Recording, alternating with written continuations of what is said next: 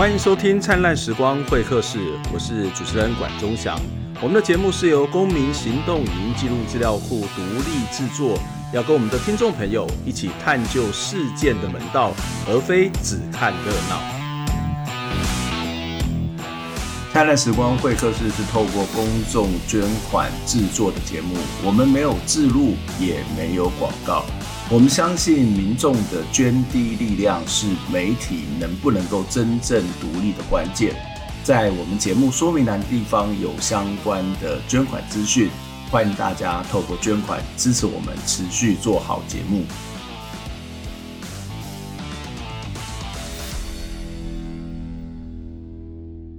欢迎收听《灿烂时光会客室》三级警戒回家防疫的长辈怎么办特辑的第二集播出。在上一集节目当中，我们跟大家谈到的是目前的防疫政策对于长辈及社区的生活会产生什么样的影响。在第二集的节目当中，我们一样要邀请到基层的这些工作者来谈谈他们各自的单位在防疫期间到底用什么样的方式。来陪伴社区的长辈。那第二个主要讨论主题是在回到呃，刚刚谈到的是一个发现的问题，看到了政策上面的不足的地方。可是第二个讨论主题，我们会把这个焦点放在于这几个不同的单位，他们在实际工作上面怎么去陪伴了社区的长辈。刚刚看到呃，可能被迫要回家了，或者是发现了很多的问题。那总是要去陪伴这些长者，总是要去陪伴这些呃非常重要的这些老人家们，他们到底是怎么做的？在实务工作上面，他们到底又是用了什么样的方法？我们一样要一开始请一德来跟我们分享啊，就是从一德的这个角度来谈谈你们怎么去做这样的一些所谓的社区照顾的工作。呃，我大概就是从我们真正在呃嘉义市这边的社区里面去做的呃一个方式，跟大家做一些分享哈。那因为我们也有社区照顾据点，那当然呃，我们居居家服务就是我们乐善的部分。那社区照顾据点，因为我们呃据点里面的呃工作伙伴是一位护理师。那我们当初在讨论这个社区里面的在防疫期间的陪伴的时候，大概就是有一起先讨论。那对于那一种长辈，事实上关不太住的，他其实还是习惯往据点里面跑的这些长辈哈，他事实上。还是可以来，因为现在呃三级防疫的阶段，它是室内群聚不得超过五人。但是如果我们把时间分配好，让他能够一个一个，他愿意来我们据点去跟我们做一些互动，哦，聊聊天也好，打个招呼也好，哦，这样的一个呃或量血压，好，这样的一个动作，这样对他来讲并不是坏事。所以我们就去规划，跟我们呃护理师规划，大概分两个途径，一个是对于我们邻近的长辈，要就近的呢。他呃没办法主动哦，或是不想主动来我们这个据点来跟呃呃里面的工作人员互动的情况之下，他们就采居家访视。那因为他是本身是护理师，所以他在居家访视的过程当中，他是 routine 的每天去到呃这些必须去到的这些呃长辈的家的点啊去做这个健康监测的工作。因为健康监监测在这个防疫期间是特别的重要啊，无论是体温、血压、血氧。哦，甚至因为他是护理师，所以他会隔一小段时间会去测量他的血糖。哦，那这样的动作就是变成是我们每天啊、每一次会去记录本来在据点会做的事情，只是把它外展到啊、变成是一个一个我刚刚说化整为零的这样的一个力量，变成一个一个一个啊的去做。我鼓励啊、这些长辈，如果他其实有空，也可以到据点来走走，来聊聊。那相对比较远的这些长辈哈，他不是就是他就不是住在附近的，也是有这样的长辈。那我们因为有他的资料，我们每天一定会电访，但又约他定期的到他的住所去做我刚刚说的那些动作，好，是不是他的身心状况是正常的？这动作是为了什么呢？是因为防疫期间我们必须还是维持的两个两个重要的任务在社区里面。第一个就是对于衰弱症状。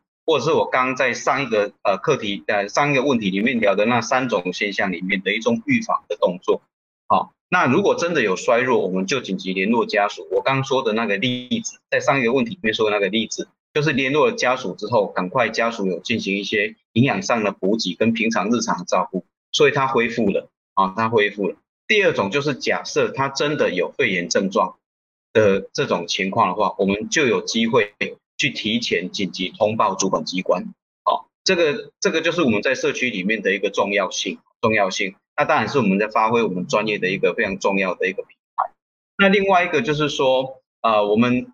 还跟社区发展协会跟里长这边合作。昨天里长才提供给我们呃大概三四十个的名单哈，那他们因为呃需要我们的专业去协助他们来提供社区里面这些老老照顾或独老的这些长辈呢，呃，帮助这里长也好，社区发展协会的总干事这边也好。去帮他们平常也多打打电话，或社社区多做居家访视，然后甚至我们的把一个呃防疫小包当做媒介，就去赠送这个防疫小包，当做去关怀，好、哦，当做去关怀。那为什么社区会跟我们做这样合作？事实上，可能有一些社区里面新的资源或照顾资源，也同时社区发展协会跟里长也想要让这个长辈，社区里面长辈都知道说，哎，我们社区现在这些。虽然都停摆了，但是他们可以帮我们做居家，呃的这种关怀哈。如果有问题，还是可以反映的。那呃，其实现在大家都常透过 3C 哈，去呃这样的一个设备哈，去做一个呃共享，让长辈在家里面可以聚一些做一些居家运动哈。那我们其实也会哈，就是平常会透过 Line 分享一些呃就是影片好，跟大家一起来定时的来做运动。另外就是因为我们据点。过去一直以来有在让长辈去学习一些技能，哈，像他们很爱画画，很会写书法，哈，然后也会弹琴，也会缝纫。他事实上护理师就鼓励他们平常就把他们学习的东西在家里去做，然后呢，把它分享到我们的这个据点的 LINE 的平台来，大家长辈做共享。这共享有一个好处是，他们如果这样子做，平常还会专注去做，把一件事情当做一个努力的目标。另外一个完成作品的时候的传递，会鼓励长辈彼此间相互勉励，所以他们不会感觉孤单，也会相互在上面欣赏彼此的作品。那另外一个部分，就是因为在疫情期间哈，其实啊居家服务的很多的案其实是没办法开案，因为照专跟 A 个管是没办法案的。那这个时候其实还是有民众会跑来问这个关于他长辈在家照顾的问题的时候。那这时时候，因为我们有乐善居家服务，也有我们据点护理师，他有在做居家访视的工作。他们有时候会有一些独特的，呃，会比较呃零星的个案，需要他们需要去访视，会协同一起的到这个呃案家去做呃关怀的了解。那如果持续性没办法透过这个呃居服来收案的，那我们据点护理师也会把它纳进他每天会去居访的路线的其中一环。那甚至其中有一个长辈。哦，他现在固定的时间都会去那边做，他有稍微有失智症状了，啊，当然他不太会表达自己，但是他在最近这两三天就跟我们的护理师说，哦，就是那个特定的，就是没有什么表情的扑克脸，但是他就是跟护理师说，哎，你要来哦，你来我很高兴，哦，他每天两点都在等着护理师到他家去陪他做做，这个这个案是目前居服还没办法收，但是。呃，家人先把他引介到我们据点来，我们去做的一个新介入的一个方式。当然，居服也有一起进场去做一个了解。好，这个就是呃，在社区照顾上的连续跟不间断的样这样的一个做法，分享给大家。谢谢。嗯。好，谢谢一德。我们看到一德，呃，说在这个过程当中，事实上除了这个分流，一开始谈到所谓的分流，虽然我们人数的限制，我们有其他方法，或者是可以透过本有的这个社区资源来去在做这些相关的社区照顾的。工作社区照顾的服务哦，好，那这是呃一德来跟我们分享。我们接下来要来请的是嘉义县共居呃共乐居家护理所的负责人郭芳雅，请芬雅来跟我们谈谈你们的这个护理所怎么去做这个在社区在这个防疫的期间怎么去做这些所谓的社区的陪伴、社区照顾的工作呢？好，谢谢管老师。那我这边因为停课就是没办法避免嘛。最后就是，即便我们现在已经在争取说，呃，知道很多失智据点，就是包含他们就也在争取说，如果长辈都已经打完疫苗，然后呃人员也打完疫苗，希望可以提早解封，让这些长辈，其实我我觉得长辈都很期待能赶快出来跟其他伙伴一起，就是以前认，就是这些这一群长辈其实都是认识的，所以彼此也会关心彼此的状况。那其实，在我们停课以来，嗯、呃，等一下给大家看一下我们目前。之前我们其实，在停课的过程当中，其实都有做一些些居家的访视。那除了访视，当然我们其实还是要做一些微教。包含，其实我们是长辈，我们刚才有提到，他连戴口罩都有可能会忘记，所以要不断的提醒他，然后提醒家里的人，那甚至也要提醒他们，就是要多洗手啊，然后呃，这现在这个期间要注意的事情。然后居家的部分，刚才其实我们其他的伙伴也有提到，他们其实在居家吃的部分其实是一个很大的问题，尤其是长辈。对，其实到最后，其实我们发现，其实刚才我们一德哥也有提到说，居服务员其实是非常重要的，就是说包含要帮他们备餐，注意他们的营养状况，然后再来就是就是衰弱的这个问题。对我们各管师去到家里，其实是也是要提醒他们做一些些运动。对，另外的部分。我们其实有做一些动态，然后还有包含静态的一些活动的影片给一些照顾者，因为我们知道一些失智长辈或者一些长辈其实对 3C 产品其实其实他们其实不太会用。啊，对，所以我们其实是希望可以建立就是长辈跟家里的人可以互动，但是其实还是有少部分的长辈其实是两个独老，就是有一些独老的长辈自己住而已，所以其实还是需要各管师去做这样的一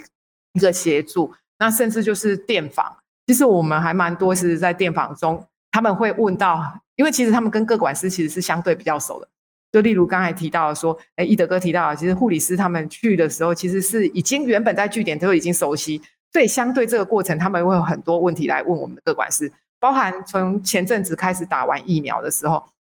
每个副作用的状况，从其实他每天我们在打电话过程，他们都都会跟我们讲说，哎，我今天这个症状到底是不是不是？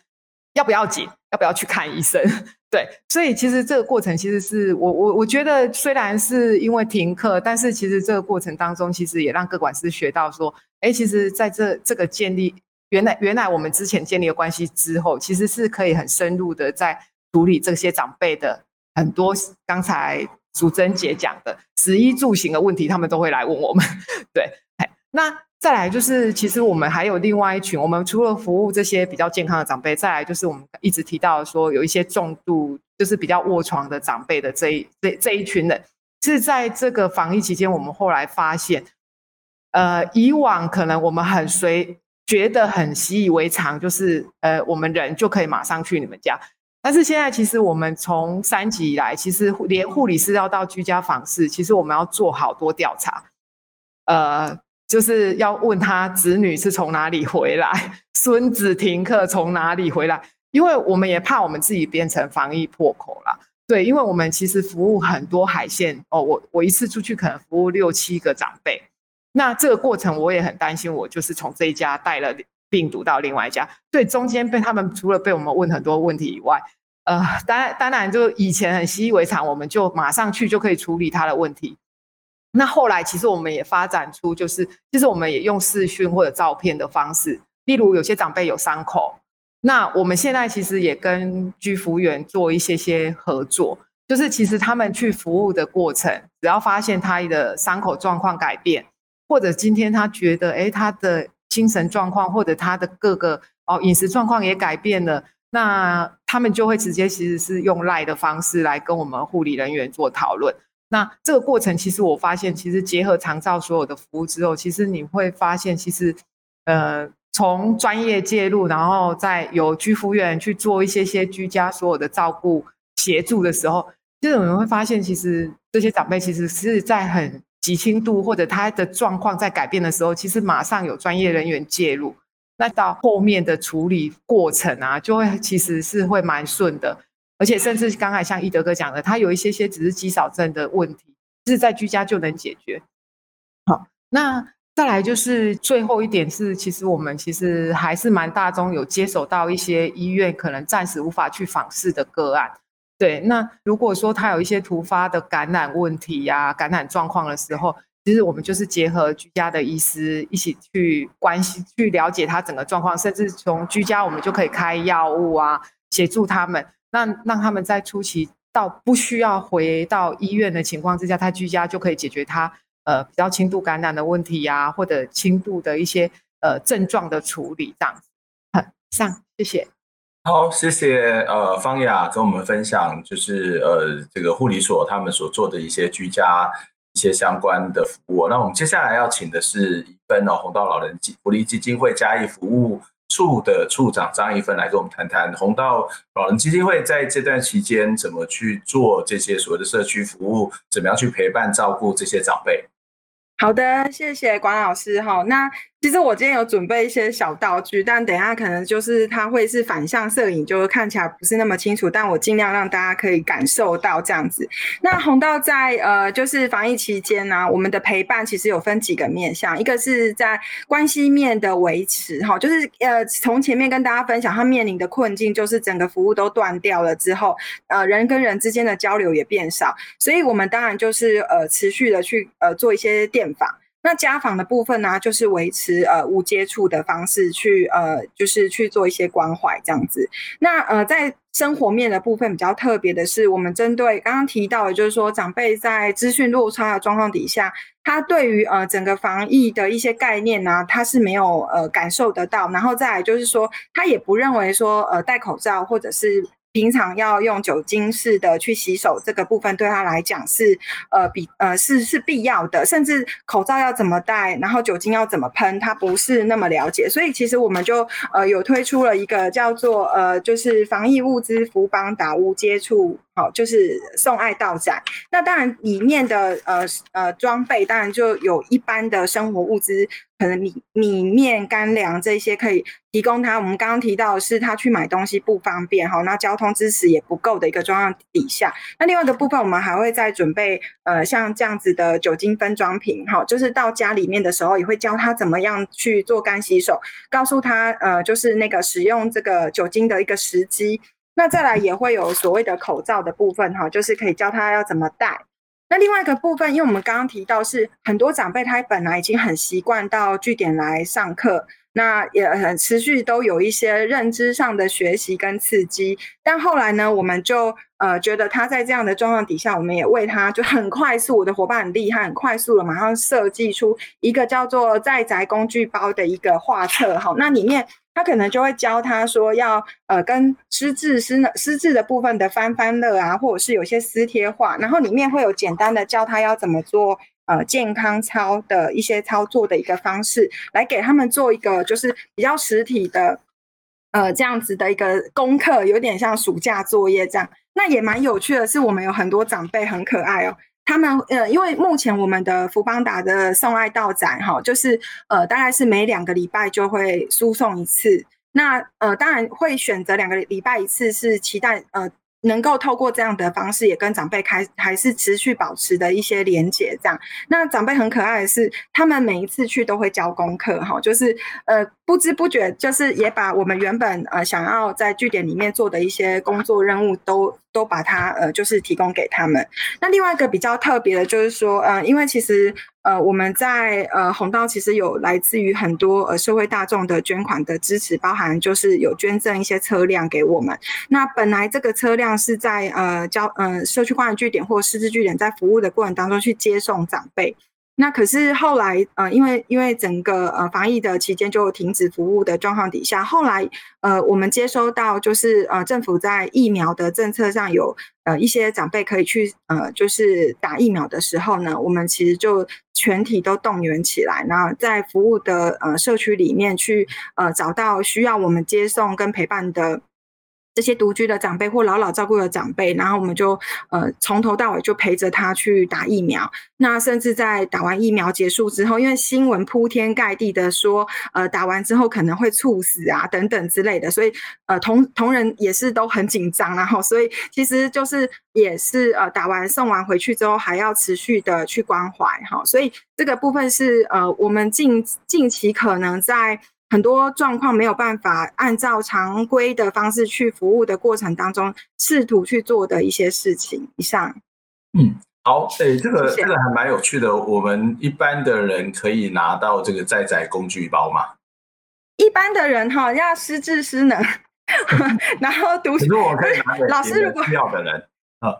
呃呃，这个部分其实我们如果有需要的话，后续我们可以再聊聊，就是要怎么大家互相合作。好，那因为这也都是呃社会的呃善款这样。好，因为其实之前有人就在问说，呃，他其实很想要去关心，但是他不知道怎么去做。那我不知道这个在宅工具包是不是能够提供这样的一种服务的功能。也许我们待会可以再多一点的分享。好，那谢谢这个怡芬来跟我们谈弘道他所做的这个事情，而且我们看到弘道相对家是一个看起来是一个比较有系统的资源来去做这些陪伴的工作，或是一些在知识上面的这些资讯的提供哦。好，那我们接下来要请那个呃嘉义市乐善照顾社啊服务劳动合作社的居服督导淑贞陈淑贞来跟我们分享。来，我们请淑贞跟我们分享来谈一谈。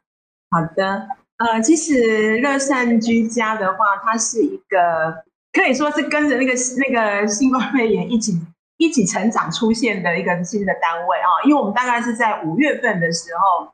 慢慢的、慢慢的开始有在做那个实际上的那个居家服务的工作。然后也是真的是非常之凑巧的是，我们就是跟呃刚开始要呃大家已经准备好了要开始投入那个居家的工作的时候，就来了这这一场。呃，可能我在做二十几年的肠道里面，第一次遇到的，还会遇到所谓社区那个社区警戒、三级警戒的一个状况。那可是因为大家都知道，说是以社区服务来讲的话，居家一定是这个最后这道防线嘛。对，因为他觉得说，因为居家是一对一的，所以变成说，他会认为说，而且很多是因为不能够出门，他可能没有办法来使用所谓社区式服务的。啊，这些据点或者是这样服务的这些个案的话，他因为都会使用居家服务，在政府在呃居家这个部分，他认为说不能停，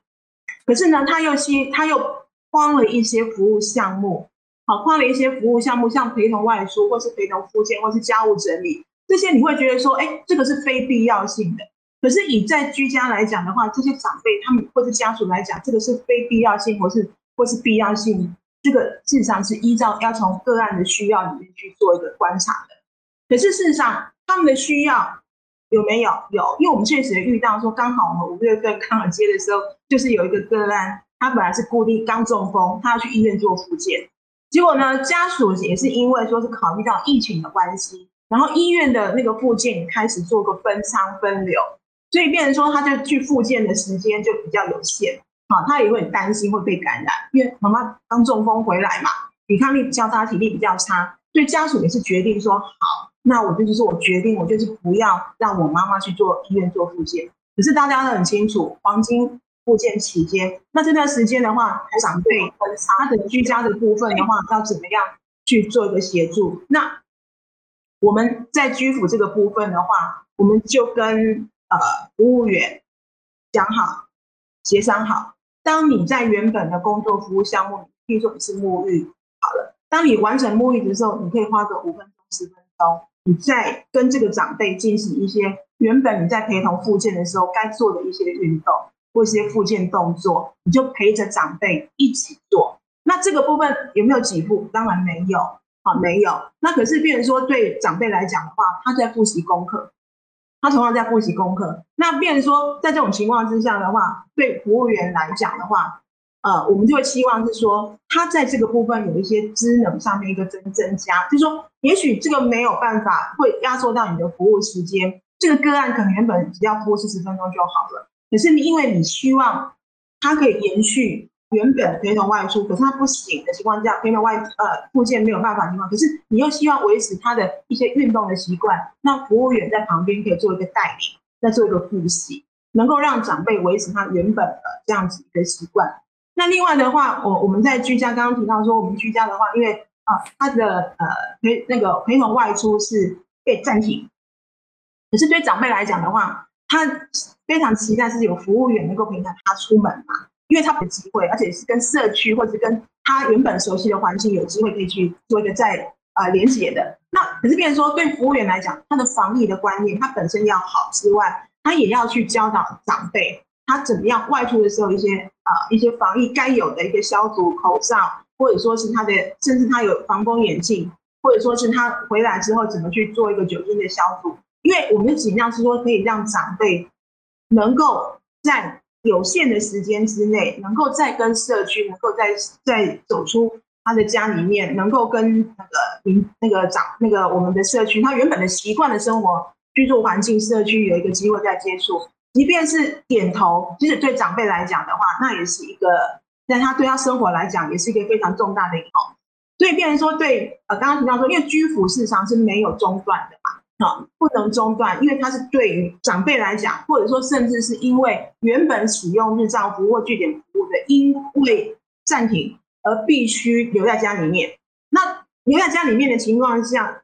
他的照顾还是变成说，原本的家属他必须付出更多的照顾。家属也许是子女或者他家人跟长辈，他的一个互动时间多的情况之下的话，其实互动多的话，关系不见得一定会变得更好。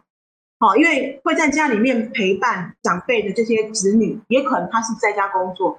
在家工作的情况下，人虽然在家里，他不见得跟长辈有一些互动。那或者是我可能因为我被无薪假了，我逼逼被被迫在家里面陪伴我的家人，我没有薪水，我没有来，我没有工作，我没有薪水来源，然后我要面对我的爸爸妈妈每天在那边跟我讲说我要去上课，我要去上课，或者说我想要出去。像这种情况之下，对子女、对这这些照顾者来讲的话，家庭照顾者来讲，他会是一个很大的压力，因为他要从原本爸爸妈妈很习惯的那种社区照顾，变成说我要全天照顾。这种情况之下的话，照顾者他的压那个炸锅指数其实也是很高的。其实像我今天出去外面访视的时候，有一个家属就已经面临到他几乎要去，真的是已经去看精神科，因为他同时面临到。妈，我要全天照顾我的爸妈妈，然后呢，我的工作上又面临到挑战，因为他要在在家教学，他要去设计一些跟原本呃原本是实体他在学校上课，他现在他要去重新设计去适应所谓的线上教学、线上测验，他本身也在适应，变成说他有多重的一个呃压力的情况之下的话，他自己就瓦解了，就崩溃了。那这种情况之下的话，他本身也是需要协助的家庭照顾者。那你说他是直接疫情的受害者没有？可是可是问题是说，他因为这个疫情的关系，他重新要回到扮演家庭照顾者，重新他要跟他妈妈做长时间的一个关系建关系相处的情况之下，有的时候就变成说他的耐心会磨掉，小事会变成大事，没事会变成有事。那其实对这些家庭照顾者的话，他的一些几乎很期待是说，一些社区师服务或据点服务能够能够尽快的能够恢复。然后能够回到正常，即便是微解封，也是可以让那个他们的照顾者能够获得一个喘息机会。可是，在还没有微解封的之前的话，居家服务这个部分还是尽量要做到所谓的陪伴。这个陪伴不只是针对我们的照顾者，还不不只是针对我们的长辈，还包括我们家庭照顾者，因为他要他怎么样去面对说，说我可能我的爸爸妈妈生活作息怎么样帮他建立好，或者说是诶他不能够去跟呃同学上课了。他的一些运动，他的饮食，可能都是必须我去打点的情况之下的话，那我怎么样能够再重新回到我的照顾原本的的照顾的角色里面，可以扮演好，然后又要面对我在我的工作上可能面临到一些挫折或者经济上的一个冲击。其实对我们居家来讲的话，其实对你会期待是服务员，说当你在照顾你的长辈的时候，你的家庭照顾者同时也可以兼顾到。以上。哦，谢谢。呃，淑珊其实谈到一个非常深刻的个案哦，其实大家都回到家里面，那个怎么办哦？所以这个可能原本这个陪伴的工作是从社区的其他的角色来，但是现在很多的陪伴工作都变成家庭的成员，但是家庭成员没办法去处理这些事情。也许我待会我们可以再进一步的来谈。但是听完这四位朋友的分享，其实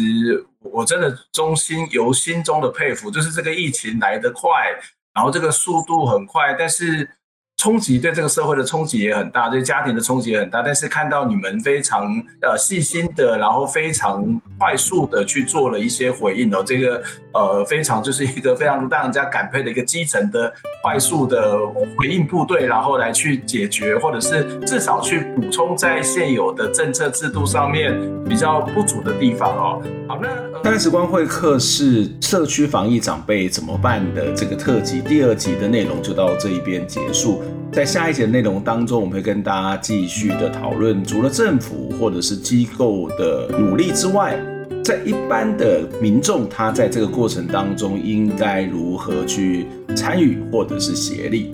那请大家继续收听下一集的节目。